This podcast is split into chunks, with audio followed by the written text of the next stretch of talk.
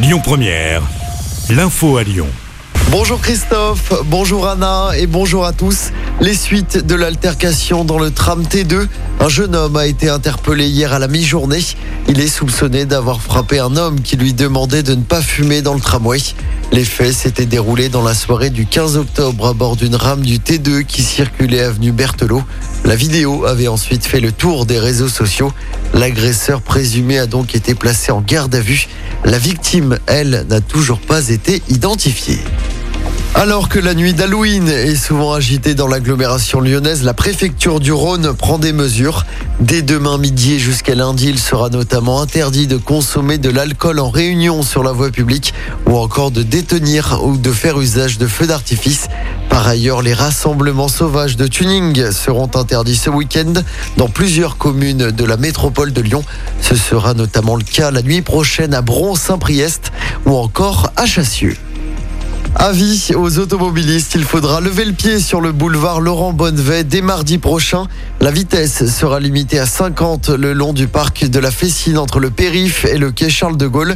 L'annonce a été faite hier par la métropole de Lyon. Cette portion est actuellement limitée à 70. Il y aura du monde sur les routes de la région pour le week-end de la Toussaint. Bison futé le drapeau orange aujourd'hui dans le sens des départs.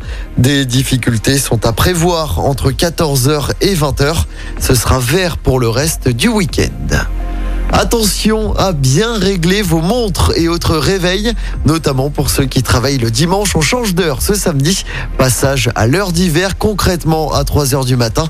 Il sera en fait 2 heures. On gagne donc une heure de sommeil. Un changement d'heure qui ne sera pas vraiment le dernier Clémence du Bois Texero. Alors ça devait l'être hein, au départ, décision prise par les députés européens il y a deux ans suite à un questionnaire adressé aux citoyens de l'Union. Et le verdict est sans appel, ils sont 80% à vouloir la fin du changement d'heure, sauf que la pandémie de Covid a ralenti le processus. Conséquence, eh bien ce changement d'heure pourrait ne pas être le dernier. Les États membres doivent encore se mettre d'accord. Heure d'été ou heure d'hiver, il faudra choisir via le Conseil européen. À noter que le changement d'heure a été mis en place dans les années 70 en Europe euh, pour réaliser des économies d'énergie euh, suite au premier choc pétrolier qui avait fait flamber les prix. Merci Clémence pour toutes ces précisions.